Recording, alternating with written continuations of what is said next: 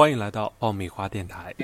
爆米花电台，爆米花电台，爆米花电台，爆米花电台，爆米花电台，花电台，欢迎收听。欢迎来到爆米花电台，爆米花电台，常听常来。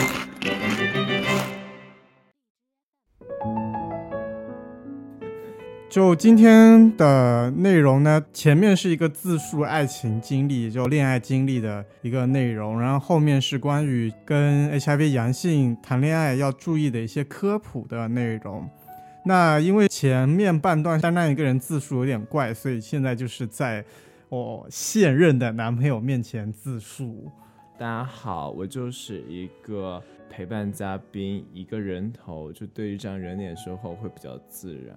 工具人，然后因为今天是讲的是我自己就主播个人的经验，讲的是我曾经的一段恋爱经历，然后我那个恋爱对象是 HIV 阳性，所以呢，这里要跟大家先说一下，就是我是征得了我这个某任前男友的同意之后。才分享这段经历跟大家公开，所以这里要跟大家说的就是，我里面很多内容也会隐去掉，就关于隐私的部分，社交账号也不要去爬一些蛛丝马迹，这样的话非常的非常的非常的不可爱，对，非常非常不可爱，也不我不希望就是我这一任男朋友的他的个人信息被你们扒出来，这样好善良，这样的话就其实不是一个非常友善的行为，所以。大家一定要先注意到这一条，就是大家听一个故事，听一个恋爱经历就好了，不要去当什么名侦探柯南，不要去当什么呃列文虎克。所以这一期实际上是爆米花电台的恋爱日记，是吗？嗯嗯。那我说一下，我跟这位前男友谈恋爱是好多好多年前了。我们两个人最早认识是在 Blue Day 上面认识的。就某一天晚上，我健身完了之后，正准备回家，然后因为他刚刚辞掉了一份工作，正准给自己放个假。他在杭州住的酒店就在我家边上，然后，那大家其实就是打算约一炮了，就来一发。这个时候，其实实际上一开始你只是想睡他，对对对对，呃，他也只是想睡我，就是当时见了面之后就嗯，感觉不错。因为我我的那个理想型就喜欢幺八零加的那个男生，就很高很壮，就然后就很符合我的期待，所以是见面的那一刻就已经心动了，就不再把他当做炮友那么。没有没有，还是当做炮友的。然后结果就大家上船就是滚了一下之后，没有开始做那个衣领，反而是开始聊天。哦，是因为床有问题？没有没有没有，不知道怎么回事就开始聊天，然后就那个时候他是 HIV 阳性吗？那个时候他是，但他他还没告诉我这点。是哪一刻开始心动？是他把我抱在怀里面，然后开始给我唱歌。就他唱歌很好听，他后面他在那之后也经常会在那个软件上录歌给我听。唱的是什么？还记得吗？唱了孙燕姿的好些歌吧，包括遇见。你不要看我，我九八年的我没有听过，就 就总之唱了很多歌，然后就是当天晚上没有做，然后第二天早上两个人就抱着睡了，天聊了很多，包括个人经历啊，对生活中一些问题的一些看法啊。你们大致上聊一些什么，让你觉得说两个人是真正的坦诚相见了？有什么触动你的点吗？那天晚上。还聊到了一个部分，就是他问了我对于 HIV 的一些看法，类似于埋了个伏笔，然后我觉得也算是一种顾虑吧。就是比如说最简单的，你跟你朋友出柜，告诉他你是性少数之前，你肯定要先问一下他对这方面的一个看法，特别是一个刚见面的一个陌生人，对吧？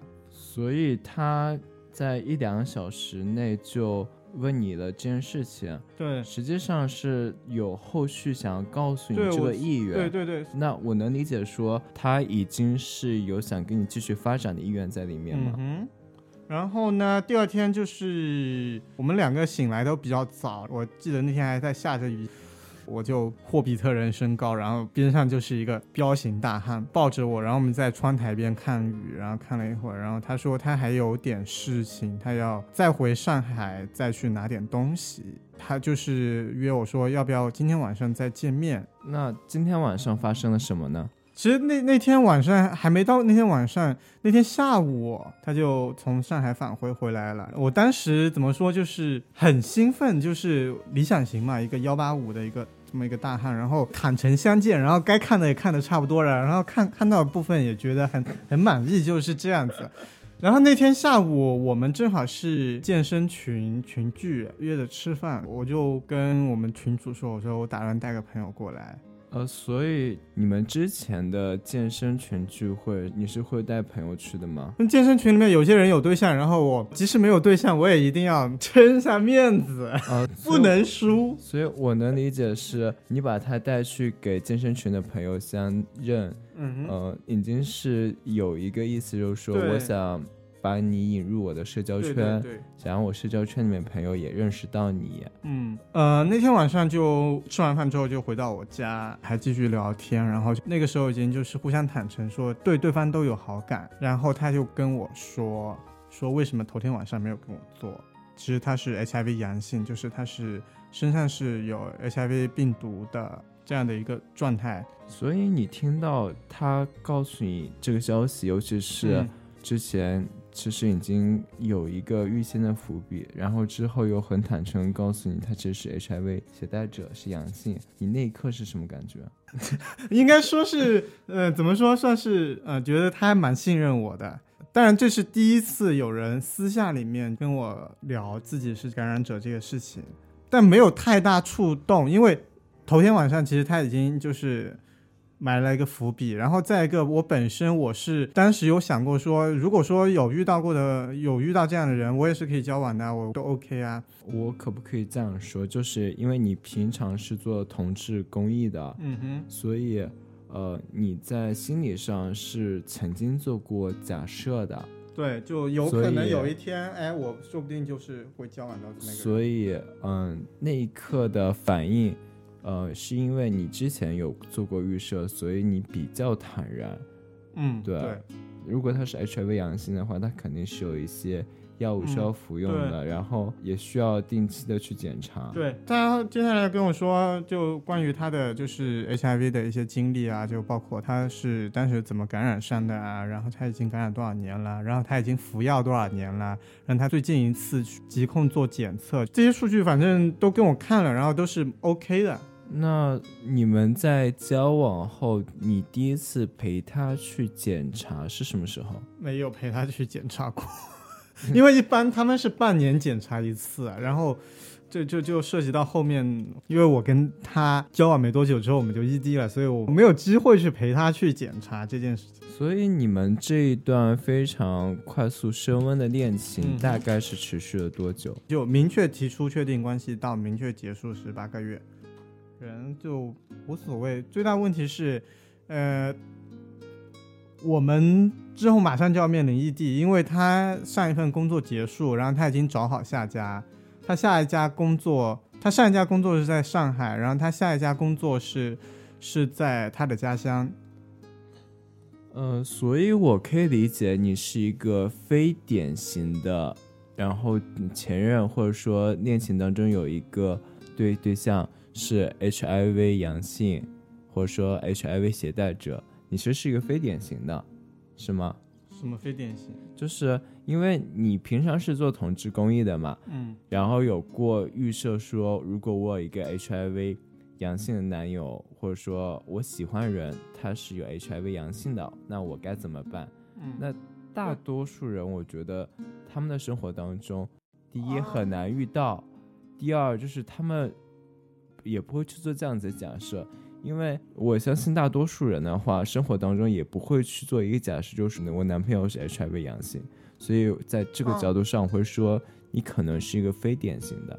那我蛮好奇的是，你第一次了解到 HIV 这一个词是在什么年纪，以及那是一件怎样的事情？我忘了具体什么年纪，大概是好像是小学，太早了吧？小学。然后那个时候是这样子的，就是《完了》是一部港片，就讲那种就带黑帮性质，然后那个黑帮老大查出来了自己是 HIV 阳性。然后再到后面的话，高中的时候，那个时候国家已经推进说是要搞 HIV 的防治的教育，然后呢做的很粗糙，学校的卫生室的那个医生，然后过来每个班讲一下，然后那个什么三大传播途径啊、远离艾滋，不啦不啦。我现在想想就翻白眼，就是这样。在你的成长过程当中，你初次认识他的时候，其实是带有恐惧的？对，那个时候，嗯，跟大部分人一样，因为我们当时接受的。关于 HIV 的教育是官方的那种很主流的恐吓式的，他没有跟你讲说是 HIV 它是可以治疗的，它虽然不可以治愈，但是它可以吃药，然后让人体的这个免疫系统恢复到一个普通人的水平，然后维持一个普通人的一个健康生活。那我其实很好奇啊，就是因为你现在说起这件事情来云淡风轻，嗯哼，啊，还还翻白眼，但那时候恐惧其实是真的。嗯，我比较好奇的是，你什么时候对于这件事情产生一个祛魅，然后能够让你和呃爷爷男朋友就可以接受他是一个阳性的？后面一方面是看过几次讲座，这些讲座都是当时最早的是一个叫慕容峰的，他当时来我们学校里面做讲座啊，当时也是那个后面包括我们向阳花开。邀请的公益人像那个张景雄，他是香港的，还有另外一个刘九龙做那个艾滋骑行的。我们有一年的那个五幺七的国际不再恐同日的骄傲骑行，就是跟他一起做的。就慢慢就是现实中方面从他们的讲座啊，从他们的分享上面了解到一些比较前沿的一些更细节的一些知识。另外一方面是。感性上，我跟一个活生生的一个 HIV 阳性，我跟他有了一个友善的一个接触了。我觉得就是没什么大不了，大大家都是差不多的人。我可以理解是你特别特别幸运，在遇到一个 HIV 阳性的男朋友之前，嗯，先有幸有了足够多的学识，让你能够去接受这样子的人。但我同时好奇，你是真的爱他是吗？这当然是真爱了，就是。所以你男。我说，这为什么是真爱？就是，就每个人谈恋爱之前，他会有一些预设的一些标准，然后包包括他不能接受的一些标准。比如说，对于很多人，他可能就不能接受 HIV 阳性跟他谈恋爱。那我的一些标准，比如说我的标准就是幺八零加，长相我要喜欢，然后呢，整个人看一下各个方面看过之后都很满意，思想上要能沟通，不至于说差太远。OK，以以上通通是对我的赞美。然后不会选择异地，然后现在问面临的问题就是在五六天之后，他即将回到他的城市去工作。现在问题就是，我现在心动了，然后我觉得我蛮喜欢我面前这个人，然后他也爱我，然后他就在不停的就是我爱你，我爱你，是跟念经一样的，就是当说多了这个之后，你就真的会心动。我那个时候就很犹豫，刚刚说了，犹豫的点不是 HIV，犹豫的点是我们如果在一起的话，将来会选择怎样的一个生活计划？我们能够看到的是一个非典型的人类，可能是个植物人，然后交往一个 HIV 男性的男朋友。然后我特别想知道的是，因为 HIV 阳性，它其实还是一个能够作为标志区别人与人之间的这么一个标志吧。然后。这件事情或许是会给同一个世界里面其他人带去很多很多困扰。我特别想知道的是，他会对你们的关系、对你们的生活产生过怎样的困扰？困扰就是我当时很想告诉别人我的男朋友是，但是不能说，因为我跟他有讨论过这个事情，就是他是不希望他的身份公开的。然后我又是本身是一个嘴巴比较大的人，所以我在此前一直没有谈论过这件事情。呃，真的是非典型植物人，脑筋比较大条的。特别是在做那个 HIV 反歧视，就艾滋反歧视的时候，我就可以现身说法。但是当时他是不希望我把这个公开，因为当时他正在跟我交往，然后作为一些朋友，他不一定是友善的。这次也是因为呃我要录节目，然后我跟他沟通过，然后征得他同意，然后才。所以你是没有跟他生活在一起就对了。我们有生活在一起过。那这件事情有给你们带来过任何的困扰吗？没有。那就连他每天要准时吃药，是两个闹钟都对你没有任何的影响，是吗？没有。那你早上为什么不准我设闹钟。你那个闹钟太早了，你那个闹钟太早了，好，本十点钟的闹钟哎。本本本本本期播客的就是嘉宾自述啊，个人成长史自述到此为止，就毫无看点可言。呃，就是 你要不要现在检讨一下你爱人的能力？去去去去，植植物人继续自述啊。我继续说，然后当时我们就这个问题展开了一些讨论，将来要在哪个城市生活。然后最后他说服了我，就是因为他当时的一个经济状况都比我要好。我当时是这样个情况，当时刚从上一个工作辞掉，然后甚至还面临一些债务危机。他的工作会比较稳定，然后他已经买了房，有一楼有个小院子。因为我当时我自己租的那个房子是在露台，然后我养了很多花，然后他。他跟我开始畅想，说是那个小院子就都可以给我种花，然后就在各种情况下对比，究竟是他来杭州工作生活呢，还是说我去他的城市，还是我们另外找一个城市，就各种情况都设想过，然后最后呢，就是在当时的那个情况选择下去他的那个城市生活，从物质条件上来说都是一个最优解。其实他是有在替你考虑的，是吗？对，考虑了很多很细节的东西。我我我我知道是杭州的同志运动的活化石是你，嗯，然后你在杭州是有同志公益的工作的。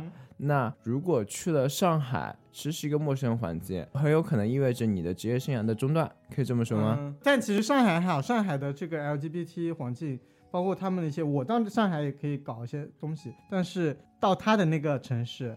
就那个北方大城市，我们只能这么代名了。实际上是你是愿意冒这个风险的那个时候。对，那个时候我沉浸在对未来生活的美好幻想当中。可能就是恋爱脑，就是完全没有考虑到这件事情，就是我要搬，我要养我的花。后面我在那有点后悔，特别是当我住房方面出现好几次危机的时候，我就在想，早知道我就搬过去了。我现在就是在花园里面在喝着茶，在晒着太阳。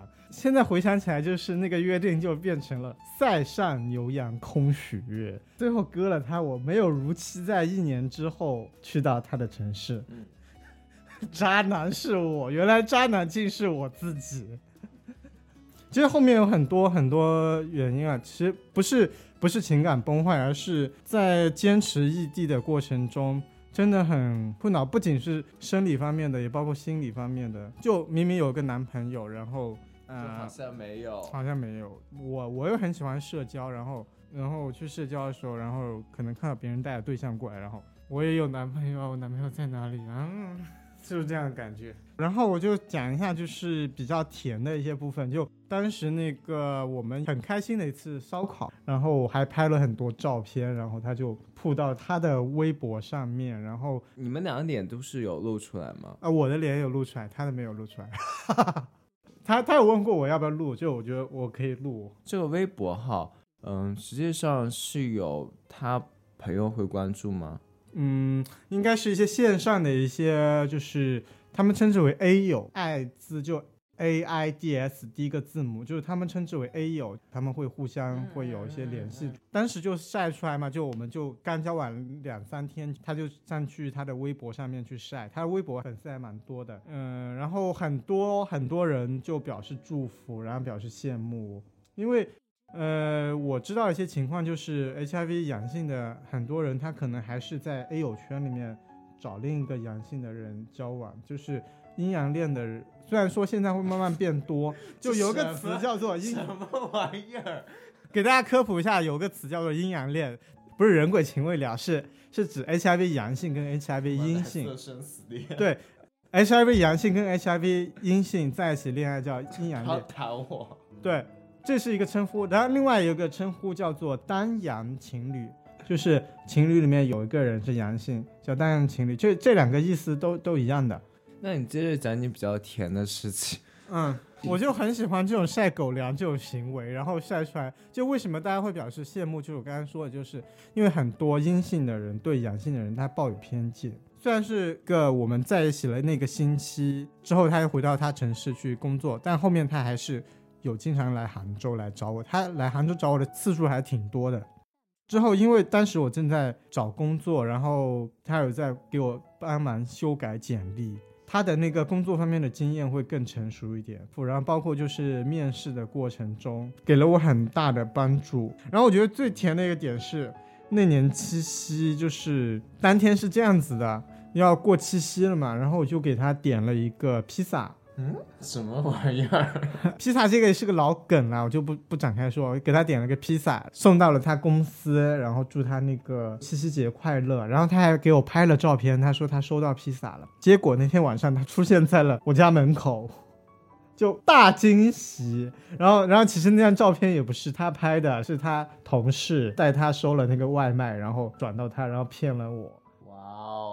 对，然后那次七夕他过来，他很会，对，很会，就是很很甜蜜。然后就是那次七夕能够让我甜上好几年，虽然后面七夕我没有跟他再过。他七夕过来，一方面是见我，另外一方面就是他有在看杭州这边的工作。我觉得这个还挺甜的，为什么？就是他自己本身在上海发展不错，然后因因为你的职业的话，第一就是比较小众，第二就是在杭州发展机会会更好，因为一直在运营同一个机构嘛。嗯哼。然后他蛮为你考虑的这个点，确实。对。那他有说过你对他做什么事情让他觉得很感动的吗？我我有给他寄过很多礼物，比如呢，嗯，书啊，然后包括情人节，第二年情人节有给他寄过，然后包括给他做一些小的设计，然后后面我们还一起参加了那个彩虹马拉松。那一年彩虹马拉松是我们向阳花开一个老牌的一个大型倡导类的一个活动了，影响力还比较大的。然后那一年的话。啊，我要吐槽一点的就是他把我的那套就是斯巴达装给扔掉了，因为我一五年的时候穿过那一套，就是拍出来还挺好看的。第二年他把我扔掉了，但就是他对于同志公益的认可，他在里面的参与，我觉得就是很好的，因为两个人在谈恋爱，他需要有一些共同的一些话题。总之就是这么多经历吧，其实甜的点还蛮多的，回忆起来其实很棒的。然后。直到我们后面第二年分手的时候，你们是怎么坚持下来八个月的？就基本上除了特别忙的时候，要么是语音，要么是视频。我听你的描述啊，我就觉得说这两个人好像走过了十年，平平淡如水。就你的描述里面完全没有，就是对未来生活的期待，以及有啊，对他细致的描绘，这真的是印象深刻的事情吗？还是说你纯粹是木头？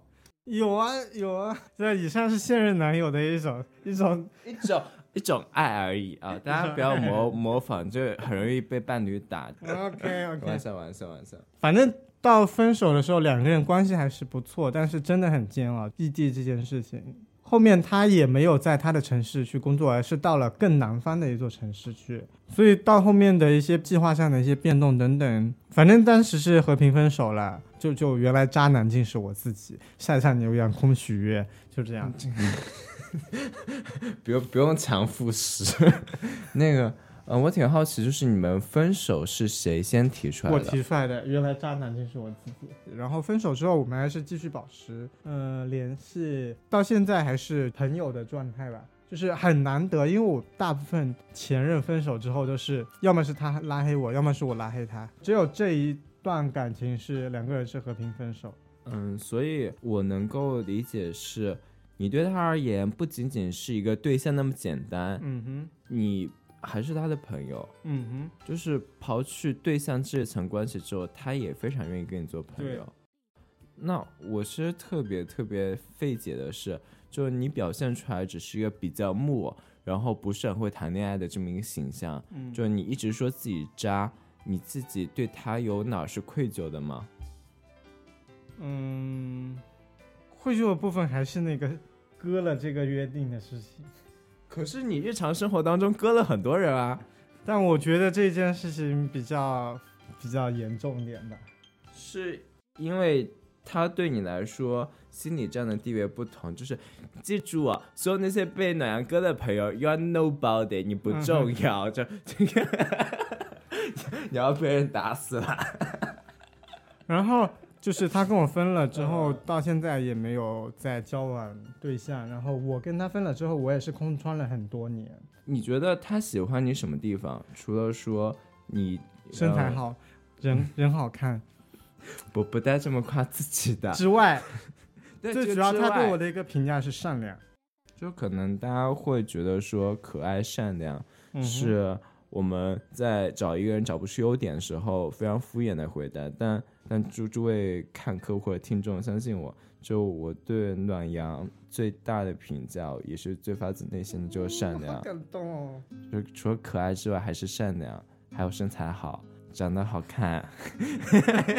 OK OK OK，就就两任男朋友对我的这个核心评价都是，继续说啊，就是他在我跟我交往之前也是空窗了很多年，因为他自己有跟我说过，说是恋爱对他而言并不是一个必要的选项，就是人生中不需要一定要有一个恋爱去嗯，我也是这么觉对但是，但是为什么就选择了恋爱？就是那个时候我跟他相遇的时候，就是认定了，就是觉得那一刻是很心动的，就是觉得对面这个人我很喜欢，我要跟他在一起。我跟他当时的感受都是这样子，是一个情投意合的一个状态。虽然表白这句话是他跟我说的，但其实我当时也是心里面就是小鹿乱撞的状态。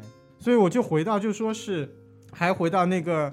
我们刚刚就是壮壮提到，就是对于很多人而言，他在恋爱的时候，他会如果说对方是这个 HIV 阳性，有一些顾虑的话，他会不会怎么选择？对于我而言的话，刚刚跟大家说，是不是我的顾虑其实是异己，就是有些人可能顾虑是 HIV 阳性，有些人顾虑是异己，有些人可能顾虑的是，比如说他的型号跟我撞了，等等，就是都有可能。但是如果你真的会心动的话，我觉得。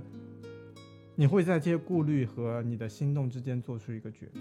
我能够理解，就是有一些人他说他不能接受 HIV 阳性，他就是一个不恰当的比方，就是在这部分人他看来，就是我可以选择，呃，阴性的，就是相对而言健康风险更小的人，我为什么一定要去选择一个阳性？但这是恋爱啊，对，不是这是恋爱，啊对。所以点在于不是一个选择，不是你在找工作，我能够选择一个离家近的工作，我为什么不要选择一个通勤两小时的工作？我觉得点不在于你去选我要择，跟工作谈恋爱啊。我觉得点不在于你是在做一个选择，而是你在恋爱。恋爱就是它是一部分理性，它也有部分非理性的部分，然后它是一个考虑到你心动的部分，就是这样子。然后有些人的一些顾虑，我觉得有点离谱，就是他说我如果找一个 HIV 阳性的伴侣，突然有一天醒来的时候睡了一觉，两个人头天晚上还抱着一起睡觉，第二天醒来的时候发现枕边人凉掉了，我勒个去！你找的是 HIV 阳性，你找的不是心梗。你如果找一个九九六的一个对象，每天每天加班熬夜，然后工作强度很大，那么倒有可能突然你对象突然在你枕边凉掉。但是你如果是找的是一个 HIV 阳性，他有在按时吃药，有在坚持治疗，他的这个 CD 四指标是正常的，那他不可能突然凉掉。那我其实有一个小实验可以给大家做，就我们之前的聊天，其实我有总结出几个可以供各位去思考的小实验，来判断说我适不适合交往一个 HIV 阳性的对象。那第一个是你是否建议自己的交往对象或者想要交往的对象他是有糖尿病的？因为糖尿病对于生活的影响可能比 HIV 阳性来的更。大如果我能够接受我的男朋友或者想要交往的对象他有糖尿病，那似乎 HIV 阳性对于这部分朋友来说不该成为一个考虑。嗯那另外一个是，呃，我是否在顾虑这件事情？如果说我真的非常非常喜欢他的话，我似乎不会把这个阳性作为一个考虑的选项，因为我似乎都考虑不到他。那我们不是说，不是说恋爱是必须的，以及恋爱就必须是冲动的，而是说，呃，在这种情况下，你也可以交往一下其他的朋友试一下，来看一下，就是自己在不同的关系当中，呃，对于男朋友这个定义或者说这个心动的程度是如何的。嗯，就刚刚还还是提到一个，就是我们在跟一些人交往的时候会有很多顾虑，就我刚刚说的 HIV 阳性也好异地也好，包括就是呃他对方的经济情况，他是学生还是工作啊等等这些都是有可能考虑。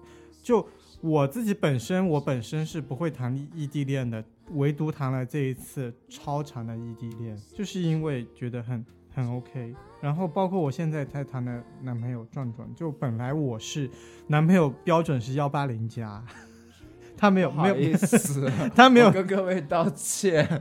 他他个子没有到幺八零加，但是。是是我是我拉拉低了暖暖阳的择偶标准，包。请请之后有可能如果有男朋友的话，请往幺九零以上走一下，请各位争一下气。就包括就是他是学生，因为本来我预想中的对象应该是一个呃工作工作人，并对对。工作的，对，但是就是因为心动，就我觉得跟他交往在一起很好，我很喜欢他，所以我这些原先顾虑的部分，我把它就是不会再当做一个跟他交往的必要的一个标准，觉得一定要达到这样子。我觉得大家很多标准里面很多标签，其实 HIV 阳性跟异地、跟年龄、跟身高，它都是一样的。包括跟型号都是一样的，它并没有什么特殊之处。所以刚刚我我讲出来这段恋爱，我觉得其实也是平平无奇吧，除了里面有很多啊，暖的地方，就是它就是一个普通的恋爱而已。对大多数的恋爱，它如果你对有一定的祛魅的话，它就是平凡的日子。